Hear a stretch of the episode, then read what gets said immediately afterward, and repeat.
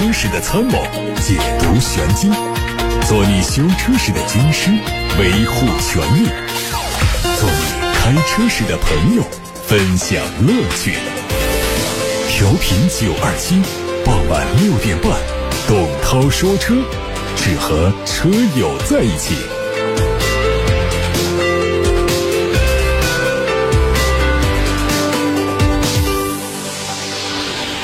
各位晚上好，我是董涛，欢迎听董涛说车的直播。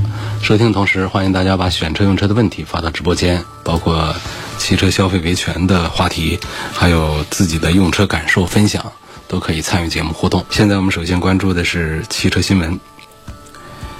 日前，中国保险行业协会正式发布了新能源汽车商业保险专属条款，备受关注的新能源车三电。纳入保障范围，涵盖新能源汽车行驶、停放、充电及作业的使用场景。按照新能源汽车商业保险示范条款费率切换时间，所有新保和续保的新能源汽车统一适用这样的一个条款来承保。同时，条款呢结合了新能源汽车充电使用的特点，开发。自用充电桩损失保险、自用充电桩责任保险，既涵盖了本车的损失，又包括了充电桩等辅助设备自身损失以及设备本身可能引起的财产损失和人身伤害，集中解决新技术应用中辅助设施产生的风险。这是车险第一次承保车外固定辅助设备，是车险领域内的一次创新和探索。上周末。奇瑞艾瑞泽五 Plus 爱粉版上市发布会在武汉举行。这车的价格不到十万，定位是女性用车。车身的整体漆面是粉色涂装，内饰粉黑拼接，颜色鲜艳亮丽。在动力方面，用的是 1.5T 的涡轮增压发动机，匹配九速 CVT 无级变速器，最大功率有115千瓦，峰值扭矩有230。车内搭配了雄狮3.0版本的智云交互，丰富了人车互动场景，让用户出行更具有乐趣。日前，几何汽车用户中心在武汉黄金口盛大开业。作为吉利汽车旗下的中高端新能源品牌，几何汽车 A Pro。以流线的外形、极简的内饰和扎实的续航受到用户关注。在配置方面，有430公里和600公里两款续航版本可选。车身尺寸有4米752的长，宽1米8，轴距2米7。动力上用的是永磁同步驱动电机的设计，最大扭矩有310，零百加速6.9秒钟，相较于老款几何的动力略有提升，满足日常用车时不在话下。外媒报道说，丰田汽车对外宣布，在不影响性能和安全的前提下，乐意使用来自供应商的有。磨损或者有瑕疵的零部件，在过往这类有轻微磨损或者是划痕的瑕疵零部件呢，都是直接做报废处理的。那么有报道说啊，丰田汽车做出这样的决策，首先是因为疫情影响导致日本汽车工业正在遭受前所未有的严重的供应链危机；其次是想借助这个举措来优化成本，来改善供应商的收益状况。那么就在这一条消息之前呢，丰田刚刚宣布召回九十万辆汽车，只能说丰田这次是把话提到了明面上了。此举。或许能让丰田在短时间之内解决供应的问题，但是从品牌形象的影响度来说是大打了折扣。后期不排除部分比较在意细节的消费者对某些零件的瑕疵提出投诉。对于一个品牌来说，这样的做法势必会对它的形象和销量造成严重的影响。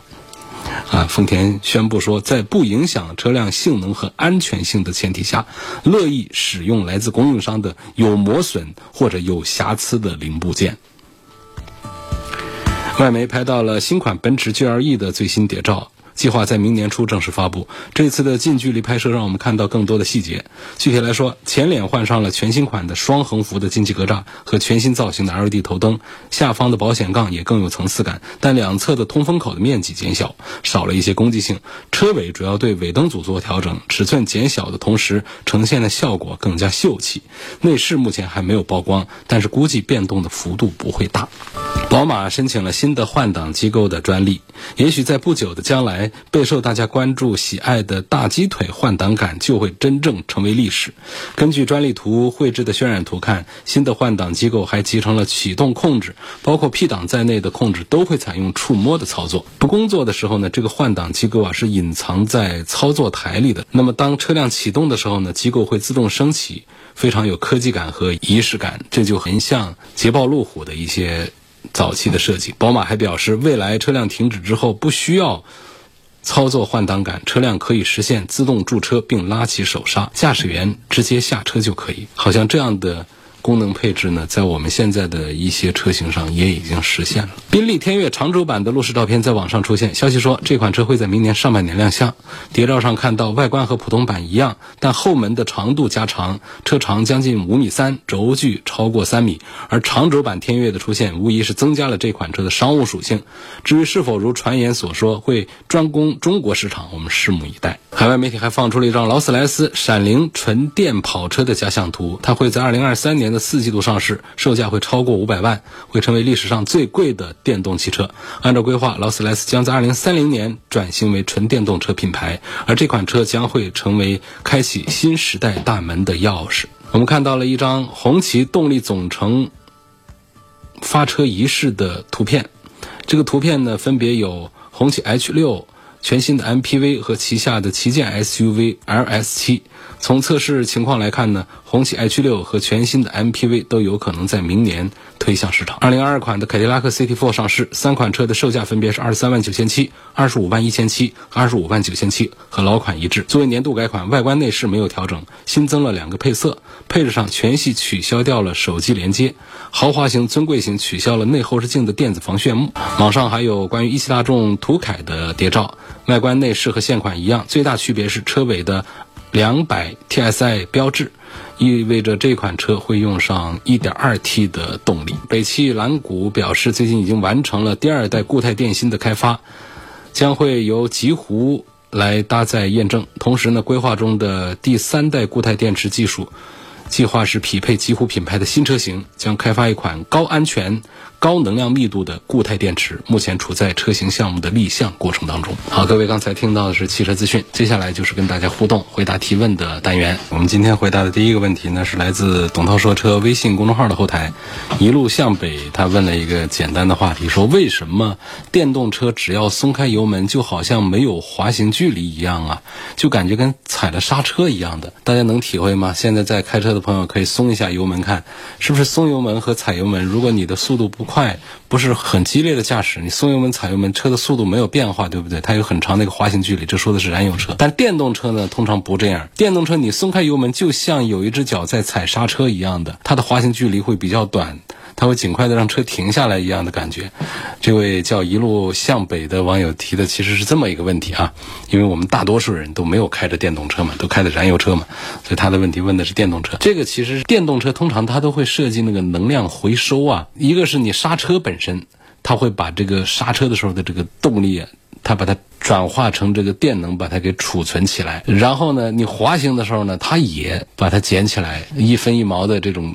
能量啊，全都把它转化储存到电瓶里头，这都是这样的一个原理。而实际上呢，本身也可以通过厂家的设计调教，让这个电动车松开油门之后有很长时间的一个滑行。但是呢，它电动车的这个工作原理和燃油车有一些不一样，可能也是从这个安全的角度考虑呢，要求我们的脚啊时刻在油门的踏板上来增减控制速度。所以。这就是电动车出现这样的一个原因，不是它的电机出了问题，不是它的哪哪儿出了问题，是设计上的一个故意有意为之。一个是能量回收，二个是利于安全的控制。可能司机的这个右脚呢会觉得有点劳累，它不能搞成定速巡航吗？不能怎么样吗？一般来说，像这个。除了自动驾驶的一些辅助功能，它会达到这样的水平之外，一般在人工接管驾驶的时候，通常的都是要自己来控制油门的。滑行的距离不是没有，也是有的，只是相对燃油车短一点。同时呢，我们也多次的讲，燃油车也不要老是滑行，脚该踩刹车的时候离开油门，除此之外都在油门上。空挡滑行啊，这样的事儿呢不好，对于车辆的控制安全还是有隐患的。这是在驾校的时候都已经是学过的东西吧？应该。这位叫王勇的网友，他问：1.4T 的干式双离合是不是用个两三年故障率就很高？这个高是多高呢？其实也没个谱，说百分之八十较高，还是百分之十较高？其实，在汽车的故障率里面，能够有个百分之几就已经是相当高的故障率了。倒不用说要到百分之几十才叫高故障率，说一百个车里面就有上十个车出现这样的故障，这就是群发的大型的大面积的故障报告了。倒不是说它就一定有多少多少车就是这样。反正相对于湿式的双离合变速箱来说，这个干式的用个几年之后，跑个几万公里之后的故障率是要高一点。具体是多高，没有谁会统计这个数据，厂家有也不会告诉外界。然后我们外界呢，那根本就拿不到这个真实的数据，外界拿到的就是一个个个案的投诉。啊，说这个月接了多少，这一年接了多少这样的投诉，但是呢，你要把这个比例算出来是不行的，是算不出来的。还有位黄先生也问了一个双离合的问题，他说奥迪 A 三采用的是干式的七速双离合变速箱，说这个是否适合长途自驾游？长途自驾游，我们难道买一个车就为了天天长途自驾游吗？如果是天天为了长途自驾游的话，那就买这个干式的吧。干式双离合变速箱不怕我们跑长途，不怕我们跑高速，怕的是我们跑短途，然后走走停停的拥堵状态。用个几年之后呢，它的离合片会过度的磨损，其他的零部件会爆出一些警报和错误信号给到我们的电脑控制体系，然后这变速箱就会出一些问题。但是如果说是稳定的跑高速、跑长途的话，反而这个变速箱的磨损是最小的，它的故障概率会是最低的。有问。从空间、性价比、驾驶感受方面评价凯迪拉克 ST 六，买它哪个配置比较好？一个车啊，不管它是高配还是低配，除非它的座椅的数量不一样，有五座有七座，我们可以说五座的空间好一些，七座的座位数多，但实际上后备箱的空间和三排两排的空间，它第二排、第三排的空间都会变小。除这种情况之外啊。就是一款车型的高配和低配的空间完全是一样一样的，所以千万不要觉得凯迪拉克的顶配，比方说卖五十五万，低配卖三十九万，所以那个卖的贵的它肯定空间大一些，要不然它怎么卖的贵呢？这就是笑话了，不是？它的车的底盘、轴距、车宽、车长哪哪全都是一样的，车里的座椅长得都一样，然后呢，它隔出来的空间一段一段的也都是一模一样的，所以空间不会有什么变化。啊，那么出现变化的在哪儿呢？在于配置，那些配置啊，有的是很值钱的，比方说气囊的个数不一样，这液晶屏有没有，导航有没有，是全景天窗还是单片天窗，是真皮的座椅还是布的座椅，啊，是 LED 大灯还是普通大灯，是品牌的喇叭还是很普通的喇叭。还有各种其他的功能一起组合起来，会让一个车出现十几万甚至几十万的差价，更不用说这个发动机上出现变化。到了高端车上，有3.0动力，有 4.0T 动力，这中间可能会出现一百万、两百万的价差都会出现，几十万、上百万的价差都在这上面体现出来了。但是像这种三四十万的、四五十万的车呢，一般来说动力呢出现的这种大幅度的起伏不会太大。顶多呢是同样一个发动机给出不同的功率调教，然后呢出现的价格差异。我说这个凯迪拉克的 ST 六啊，它从四驱的低配到四驱的顶配不用说，把顶配放一边上，那个顶配没有意义，五十五万多里头就多了一些最值钱的那个夜视系统。大家不要小看这个夜视仪的成本是比较高的，因为顶配加了个夜视仪呢，它价格就贵多了。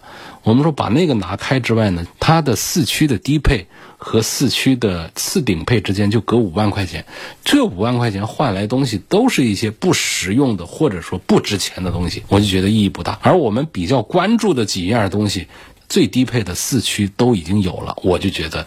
这是性价比最好的一个配置了。比方说近光、远光 LED 灯，这是现在流行趋势。第二呢，全系是 BOSS 的音响，这个好了。然后中间得带块屏幕，现在不带块屏幕那是说不过去了。一样大小的屏幕，液晶屏，中控台的屏幕不大啊，八英寸。这几样东西都带了之后，又带来一个皮座，不管是真皮还是仿皮啊，这几样东西带了之后，我觉得基本上这个车的舒适配置啊，全都到了。那么安全配置上，我们要求是低配、高配啊，能够尽量的全一点。说几个安全气囊啊，带一些什么东西啊？像凯迪拉克这样的，不管是一线豪华品牌，还是凯迪拉克这样的二线豪华品牌，其实都做的挺好。从低配到高配，基本上差异都很小，不会出现我们十几二十几万车，有的会出现低配的不带电子稳定系统，高配才带上，这都已经成为过去式了。现在大家在比的是什么？低配带不带车道保持啊、主动刹车这些东西？高配带。低配不带出现这样的一些差异，但到了像奔驰、宝马、奥迪到凯迪拉克这样的大几十万的车上，这种都会出现很少的差异。像凯迪拉克 ST 六也都是从最低配的两驱版的，都会带着车道偏离预警、车道保持辅助、主动刹车，就是人没有发现前方有障碍物，车发现了。车把刹车给停住，这叫主动刹车系统。这些东西啊，它低配都带，什么电子稳定系统啊，这都是全系标配的。还有问奔驰 E 级和宝马五系的，奔驰 E 级、宝马五系都挺好。多数观点认为呢，这个改款 E 级呢很成功，但是呢，大家在期待着 E 级的内饰能够改得像新 C 和新 S 一样。第二个呢，期待下一次下次换代估计要到二零二三年跟咱们中国消费者见面吧，二零二二年应该是没戏了。大家期待在下一次换代的时候能够把底盘呢能够做得更好一些，底盘用料啊、设计各方面能够再讲究一点。这方面宝马。体系里面，不管是三系、五系、七系，呃，一以贯之的都做的要比奔驰的这个体系，比奔驰的中低端产品要做的更加的讲究一些。所以总体上呢，大家会综合认为，宝马五系的车内涵做得更好，奔驰 E 级在外观内饰啊这各个方面做得更加的诱惑。好，现在看到的一个话题呢，问的是车子轻微撞击了一下。主副驾驶座的这个安全带卡死了，该怎么办？就是有两种情形吧，一种呢就可以修一下，一种恐怕就得换。因为这个安全带呢，它如果说是因为碰撞导致的这种问题的话呢，恐怕就是要整个的来更换它的总成。还有一种情况呢，它不是因为严重的碰撞，它可能就是我们车轮有一些小的碰撞之后呢，这个电脑采集到了一个错误的数据，给了指令。给到这个安全带这儿，让这安全带呢没有办法来收回去了，这种情况不多见。我觉得像你这个轻微的碰撞，如果说不是那种很严重的话呢，我觉得检查一下这个电脑体系，能够把这个报错的东西把它给解除掉，然后让安全带恢复正常。如果说是因为碰撞导致安全带的整个的机械的这种抱死的话呢？一般来说不提倡做维修，呃，维修好像也有办法，把卷轴把里头重新把它折腾一遍。但是它毕竟涉及到一个安全的配置，它不是一个装饰作用的。我们还是换一个全新的，用起来要更加踏实。安全带的工作原理，我们不发生激烈的碰撞的时候，或者说没有使劲的往前这么一使劲儿的时候啊，这安全带它是松的。我们人可以在安全带绑缚之下是可以自由活动的。但如果出现碰撞，它会有一个收紧，或者说我们突然有一个往前的一个惯性力，我们可以自己用手测试一下安全带。你正常速度去拉它是可以拉长的，但如果你使劲很快的拉它的话，它是会锁死的。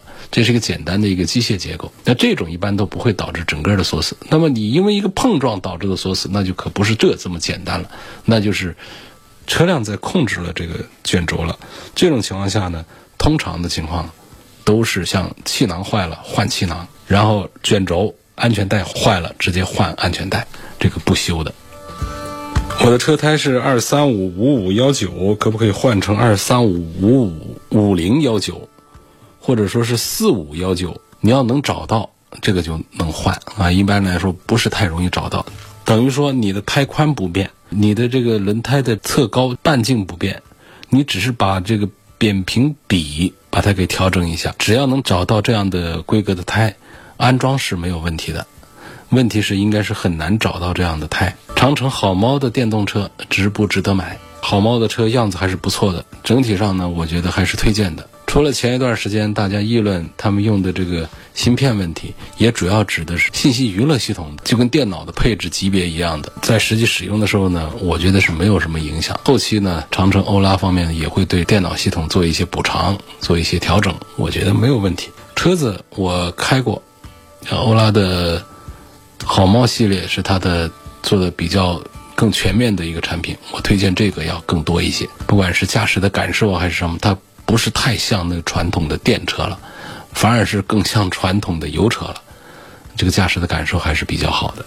然后它的续航也好，电池技术也好。刚才说的驾驶感受更多来自于电机啊、底盘呐、悬挂呀这些方面。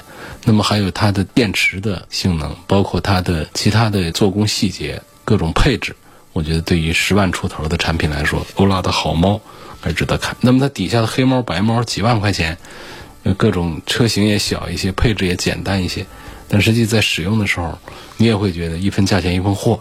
就按照这几万块钱的价格来讲，做一个代步用车来选，也还是挺不错的。下一个问题说。车贷还完了，需要去做解押，金融的工作人员告诉我说，私人办不了，非要他们公司的人领着去办，还必须要交两百块钱的服务费。问这个合理不合理？我觉得是不合理的。解除抵押这个是没有哪个单位收费的。我们到车管所去解押到，车管所是没有这个收费项目的。如果外面有这个收费项目的，那也是别人的一些个人行为，或者说他这样的一些金融机构搞的一些不规范的事儿。解押呢，我们需要带一些东西，可能会涉及到一些贷款机构要出债权方开具这个结清证明，就拿着这个东西之后，就车主去就可以了。一般来说，就是凭机动车所有人抵押权人的。各种证明啊，身份证明啊，机动车登记证书啊，机动车所有人呢，抵押权人、抵押合同啊，这些东西到车管所去办解押登记。你东西带的不全，自己去办办不下来，不代表着说车管所不接待私人办解押手续。所以你找他把这些东西拿到手之后，自己去办，谁找你收费？我觉得这是无理的，没有道理的。这个费用可以不交。